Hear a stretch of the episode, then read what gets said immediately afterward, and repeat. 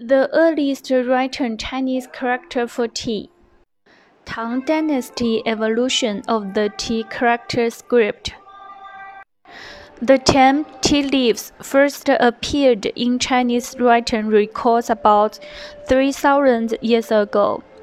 The book Er Ya stated that Jia was bitter tea ku tu.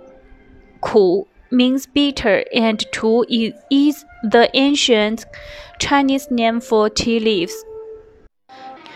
During the Han Dynasty, an article entitled Employment Contract of Wang Bao's Young Villain mentioned utensils for tea preparation and purchase of tea at Wuyang.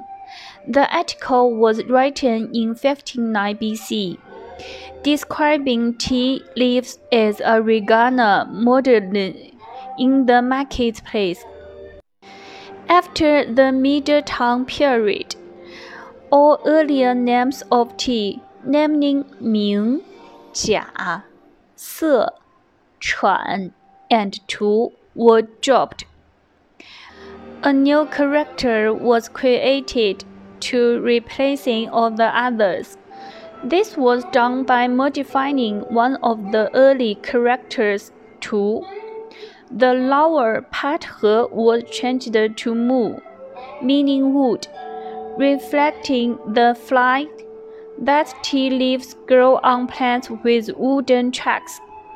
This character cha has become the Chinese term for tea, emphasized.